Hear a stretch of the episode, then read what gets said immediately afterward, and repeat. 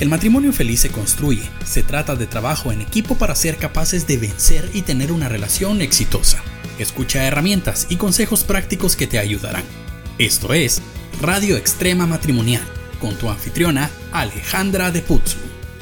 Bienvenidos a este nuevo episodio de la Radio Extrema Matrimonial. Soy Alejandra de Putzu.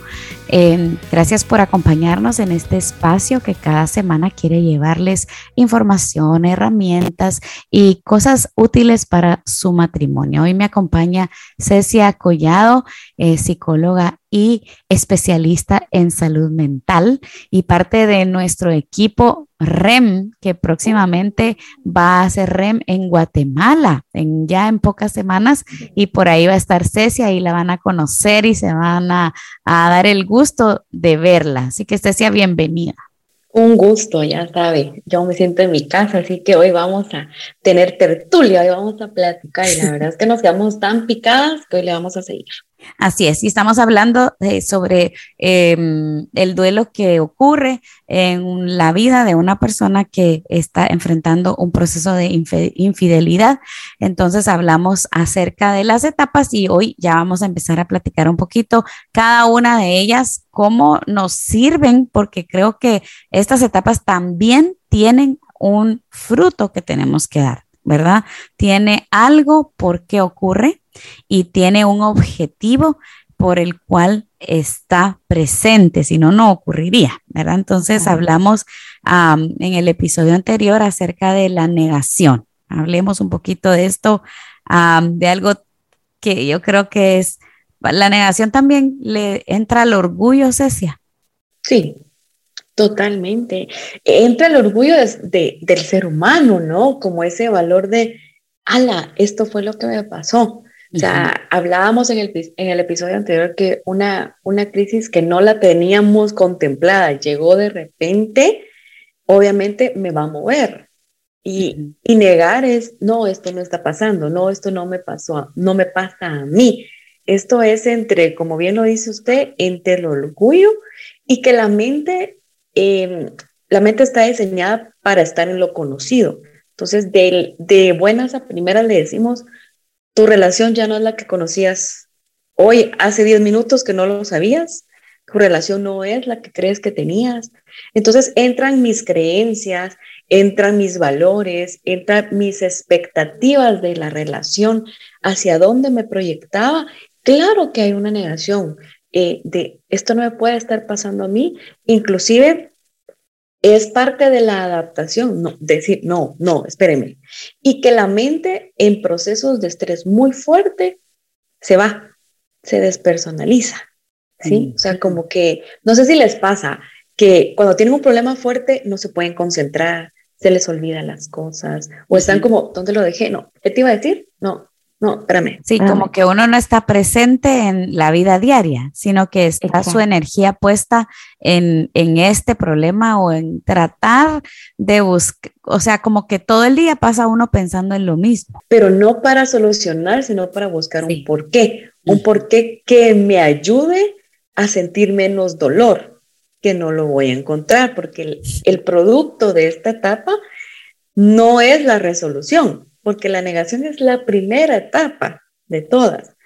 Aquí es de el, el hoy, aquí, presente, es llamar a la mente a esto es una realidad. De aquí ya parten todas las demás. Entonces, me encantó que usted me decía, cada etapa tiene un porqué. Y dije, es cierto, la verdad no lo había pensado.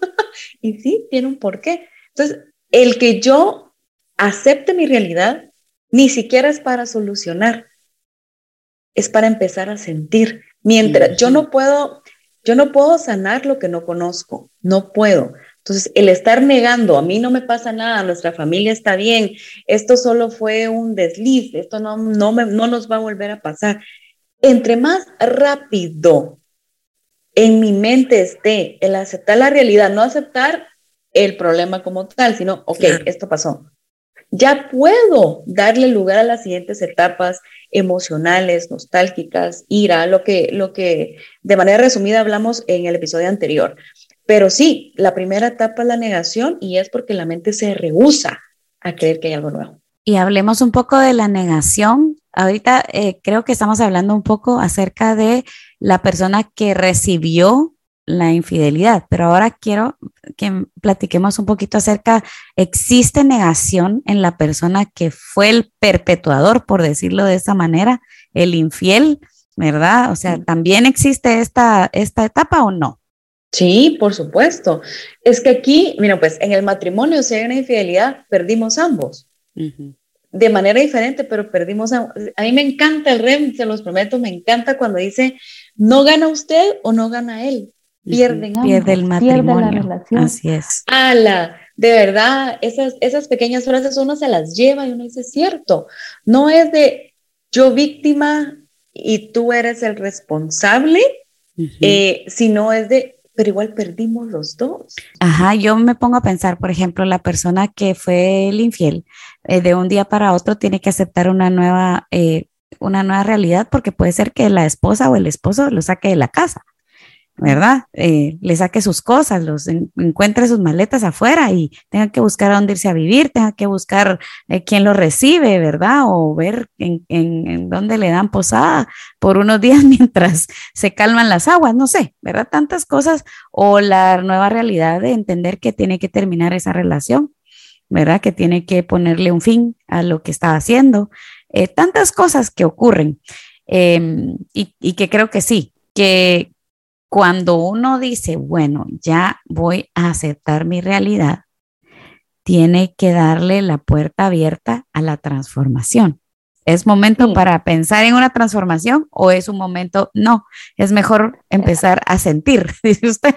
sientan, sientan. Pero eh, antes de que, de, que, de que pasemos a sentir, usted me decía, ¿hay negación en quien comete la infidelidad? Sí, porque va a tratar de justificar la acción. Esa es parte de la negación. Yo no tuve la culpa, ¿sí? Yo no fui y me llevaron. Ajá, yo soy la víctima porque tú te portaste mal o porque tú no me hiciste tal cosa o porque no te diste a cuenta, entonces te trato de culpar a ti también.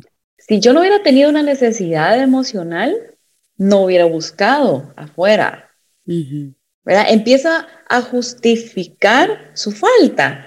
Claro, estamos diciendo que es lo correcto, no, y ahí se va a, ahí se va a pasar años luz hasta que vuelvan sí, como el hijo pródigo y diga, no, ¿qué estoy haciendo? No es aquí donde tengo que estar. Pero sí, hay, hay, hay de decir, no sé si le pasa, por ejemplo, cuando yo, yo contesto mal, ¿sí? Me encendieron y contesté mal, pero luego digo, ¿pero por qué me trato así? ¿Pero por qué no me dio paso en el tráfico? O sea, siempre vamos a justificar el porqué de nuestra acción, ¿sí? Y recordemos que la infidelidad es tan llamativa porque es secreta. ¿Sí? Porque lo secreto, lo que está oculto es lo picoso, ¿no? Que nadie se entere, los mensajitos. Pero cuando esto se descubre, esa es la negación, es de, voy a dejar de tener esto que alimentaba mi ego. Mm. Voy a dejar de tener esto en donde me sentía poderoso, donde nadie me, decía, mira para las cuentas, mira el gasto, mira, eh, en el caso de las mujeres, ¿dónde está mi comida? ¿Por qué no llevaste a los niños? Eh, esto en donde no me exigen y solo me dan, es una negación también, porque estoy negando mi realidad. Claro, claro. Wow, no lo había pensado así. Ah, no, de, las de los dos lados vamos a empezar a negar. O sea, es por eso que es tan, eh, lleva más trabajo Em, el restaurar una relación porque hay que pasar de dejo de echar culpas para asumir responsabilidades. Pero eso, es hasta el final, ¿verdad? Entonces usted me decía, le doy lugar a la transformación, de, ábrase a sentir. Parte de la transformación es sentir. Sí, porque sabe que e, en, el mundo eh, que vivimos ahora tenemos esto de que, de que queremos que todo sea instantáneo, ¿verdad? Entonces, bueno, pasó esto, bueno, ya, recupérese, vamos, siga, la vida sigue. Y, y, y hay gente que, que tiene un proceso más largo que otros de, de sanidad, ¿verdad? De, no sé, eh, y puede ser que tengamos es, esa mm, como tentación de decir, bueno, va, ya, ya lo perdoné, va, sigamos adelante, pero dentro de unos años o dentro de unos meses podamos tener cosas que no procesamos bien, ¿verdad? Y que nos volvamos personas que tengan celos, ira contenida, eh, tantas cosas, o busquemos venganza, o tantas cosas que, que, se han visto que ocurren cuando no se pasa bien todo el proceso de sanidad, ¿verdad? Y no estoy diciendo que, que todos los matrimonios van a terminar en perdón y reconciliación. Puede ser que no, porque eso es una decisión muy personal, es una decisión que cada quien va a tomar, ¿verdad? Respetamos sus decisiones, nosotros somos en pro de que las personas se sean transformadas y sigan, pero si ustedes toman la decisión de terminarlo, pues también tiene que haber un proceso. Pero aún es que la transformación matrimonial es el resultado de una transformación individual. O sea, yo, me entero hoy de una infidelidad, hoy no estoy en la capacidad de decir, mi matrimonio va a ser transformado. No, yo estoy en la capacidad hoy de decir, ¿dónde estás? Porque de aquí que te agarro y te mato. Por supuesto, o estoy en la, o estoy en la capacidad de decir, eh, ala, ¿por qué me pasó esto a mí?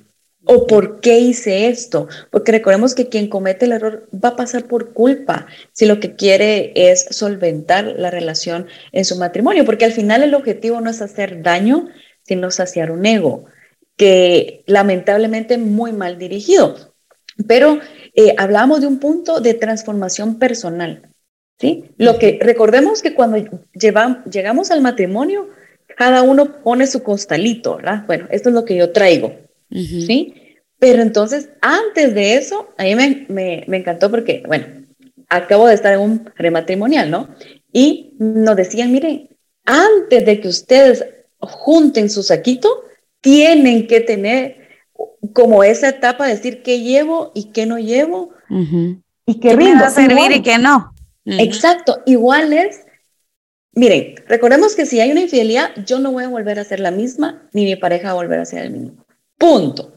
Sea para volver a estar juntos y hacer algo de nuevo, yo no soy creyente de que hay algo que rescatar. Por algo fue que se cometió el error. ¿Por qué no construimos de nuevo?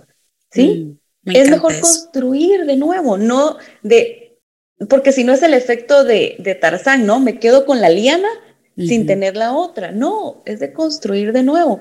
Y usted es una palabra importante, yo creo que yo me quedo con esa de de estar abierta a la transformación. Y para estar abierta a la transformación tengo que ser honesto conmigo, honesto con Dios, dejar de echar culpas por otros lados, asumir y empezar a sentir. Porque el problema es que uno quiere resolver, pero necesito sentir para analizar lo que siento y por ende empezar a resolver. Entonces, hablemos un poquito acerca de estos, eh, estas emociones que ocurren con una persona que está pasando por un duelo como este, ¿verdad? hablamos un poquito acerca del enojo. Creo que ese es el que más saca uno rápido, ¿verdad? El enojo eh, y la furia. O sea, yo creo que, que la gente lo primero que, que siente es enojo porque fue traicionado, porque no le dieron lo mismo que esta persona estaba dando por, o sea, no me diste lo mismo que yo te estaba dando a ti. No hay reciprocidad. Exacto. Puede ser enojo, inclusive, ¿sabe? Me atrevo a decir que, que con estructuras a veces rígidas de, crianza, eh, sienta vergüenza de me pasó lo que todo el mundo me deseaba que pasara y yo les dije que no me iba a pasar.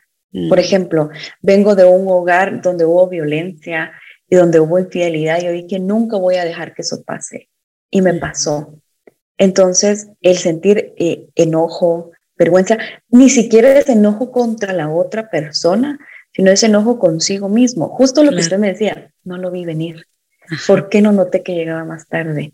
Era... Y sabe que hablando de esto, eh, hace una semana estaba hablando con una persona, me dice, no, mira que que, yo pasé por esto y también mi hermana lo mismo, como que tuviéramos algo encima, ¿verdad?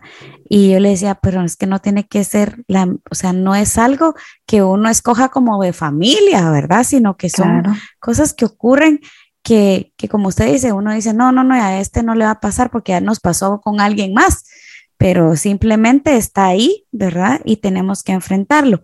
Eh, hablemos de la tristeza hasta dónde, eh, eh, porque hay gente que del enojo y la tristeza trae una depresión.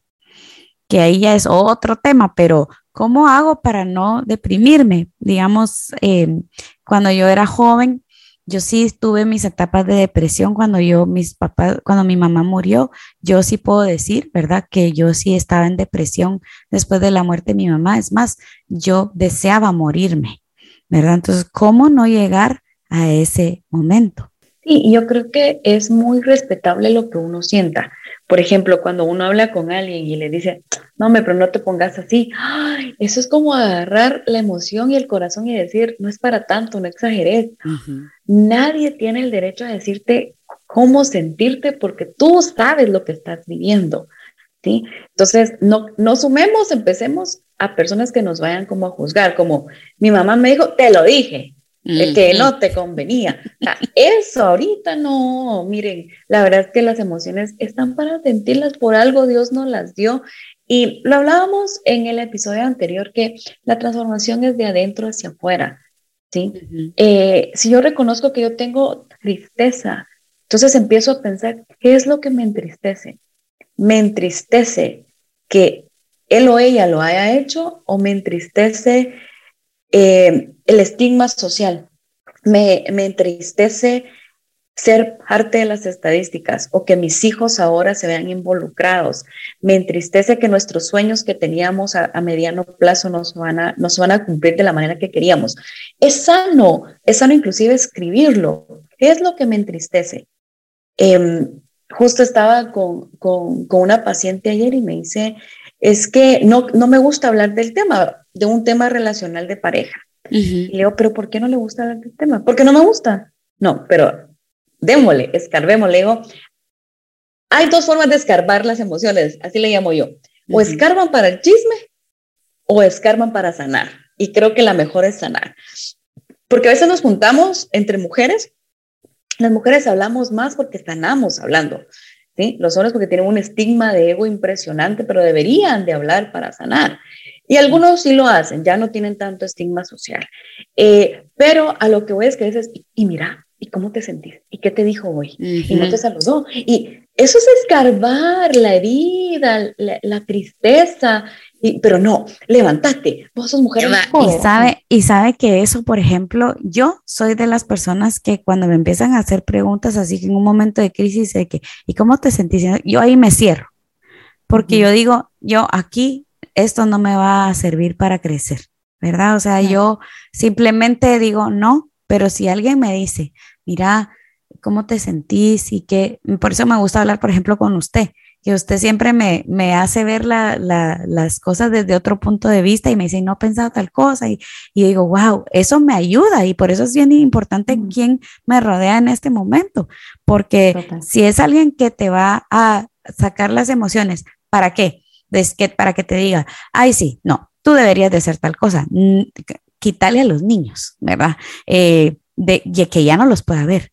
Llévate todo el dinero, eh, quítale la casa, hacele no sé qué. Y uno está tan vulnerable en ese momento como para tener un mal consejero, ¿verdad? Entonces, eh, creo que, que, es importante decirlo, ¿verdad? Si estoy pasando, eh, no tomar decisiones en esta etapa, porque enojado y uno triste va, son malos consejeros esas dos emociones para, para tomar decisiones y uno es vulnerable. Entonces, a lo que te digan, vas a caer.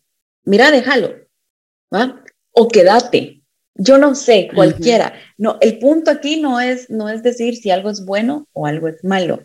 Es que no es conveniente la toma de decisiones ahorita. Y, y, y es muy válido la pregunta que usted me decía. ¿Cómo sé que es tristeza y cómo sé que no estoy cayendo en depresión? Es con la funcionalidad en tu vida diaria. O sea, yo puedo no, no quererme levantar un día, pero si ya llevo una semana en esto, ¿sí? O sea, si, si mis episodios durante el día son más para abajo que para arriba, ¿sí? Por ejemplo, en un día yo puedo estar, en la mañana estoy tranquila y en la noche me agarra por llorar, ok, pero hay que irse analizando. Por eso a mí me gusta el calendario de las emociones. Cómo me sentí en la mañana, cómo me sentí en la tarde, cómo me sentí en la noche, porque eso nos da a nosotros eh, un patrón para ver qué tan oscilante están, están las emociones. Pero yo diría que un buen termómetro es aún con dolor vas a trabajar, aún con dolor cocinas, aún con dolor vas a dejar a tus hijos, aún con dolor estás en una junta de trabajo. Si eres funcional, la tristeza es parte de la vida. Pero si estás dejando de hacer cosas que antes hacías, entiendo, hoy no tengo ganas de ir al gimnasio, pues porque no estoy para celebrar. Claro. Está bien, pero si estamos hablando de que en tu trabajo no han sabido de ti por muchos días o por un par de semanas, es importante que lo hables con un profesional. ¿Sí? ¿Por qué? Porque entonces estamos hablando de que nuestras herramientas como seres humanos nos están quedando a deber un poquito y sí necesitamos ayuda para salir de ahí. Ok. Mire, otra de las emociones que eh, platicamos fue el miedo. ¿Verdad? El miedo, mm. creo que eso, el miedo va, va, un poquito de la mano de la inseguridad, ¿verdad? De, de que yo estaba en una cosa que yo conocía y ahora voy a enfrentarme a algo totalmente nuevo para mí, desconocido, una nueva ay, dimensión, ¿verdad? Eh, también el miedo puede ser parte de lo que, lo que sintamos. Sí, el miedo a, a lo nuevo. Eh, yo no sé si todos, pero yo soy lo viejo conocido que lo nuevo por conocer. A mí si ustedes me dicen, ¿a qué lugar quieres ir a comer? Yo me voy a los mismos lugares. No tengo espíritu aventurero de voy a ir a probar otro lugar. No. Y me encanta que, que hayan personas a mi alrededor que intencionalmente me sacan de mi comodidad. Pero recordemos que la rutina es parte del matrimonio y no estoy hablando de una rutina eh, aburrida, sino una rutina de vida. Ya nos acoplamos, a que nos levantamos, quién va por, quién hace el súper, quién cocina, tarara. Entonces, claro que hay miedo a ahora qué voy a hacer sin la otra persona, sea temporal o definitivo, porque temporalmente tengo que tomar decisiones yo solo o yo sola. Eh, miedo más si ya hay, por ejemplo, familia involucrada, lo hablábamos en episodios anteriores, em, en cuanto a miedo a qué va a pasar con la empresa o el emprendimiento que tenemos juntos, nuestras familias, cómo van a reaccionar, qué va a pasar con nuestros hijos. O sea, eh, el futuro es incierto. Bien, de un futuro incierto, claro, la emoción es el miedo, pero si de algo tenemos que estar seguros es que Dios tiene el cuidado de nosotros. Así es. Eh, no importando la etapa en la que estemos, Dios tiene el cuidado de nosotros y de nuestra familia. Es dejarnos dirigir por Él, ¿sí? Y tomar responsabilidad de lo que nos corresponde. Así es. Y mm, para que vayamos cerrando este episodio, eh, quisiera que, que habláramos acerca de que de cómo las emociones sacan algo bueno de cada uno, ¿sí? ¿Para qué me sirve sentir tristeza? ¿Para qué me sirve sentir miedo y todas estas cosas? ¿Qué bueno me va a traer estas emociones? ¿Qué es lo bueno que voy a recibir cuando pase a través de este valle de sombra, ¿verdad? Porque me gusta que, que hay un versículo en el Salmo 23, dice que aunque ande en valle de sombra y de muerte, y es que hay momentos que, que uno siente que está pasando por estos valles de sombra de muerte, dice, tú estarás conmigo. Tengo que sacar, creo yo, algo bueno o ¿para qué me sirve llorar? no sé si me doy a entender con la pregunta que estoy haciendo. Sí, ¿para qué me sirve engancharme a una etapa, ¿sí?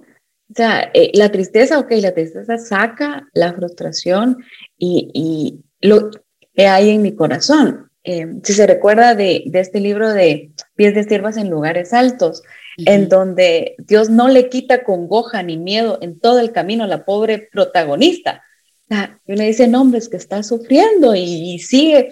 ¿Por qué? Porque si yo no hago las paces con mis emociones, soy totalmente inútil para hablar de las emociones de otros. Es imposible. ¿No les pasa que uno es mejor consejero para otros que consejero para uno mismo? Sí. O sea, es, o sea uno, uno con, con, uno tiene que hacer las paces. ¿Y para qué me sirven las emociones? Uno, si de algo tengo que depender, es de Dios. Me sirve para mostrarme humanidad delante de Dios, reconocer que necesito de Él todos los días. Hoy tengo miedo, Él dice que Él él te conocía desde el vientre de tu mamá, Él sabe cuántos, cuántos pelitos en tu cabeza hay.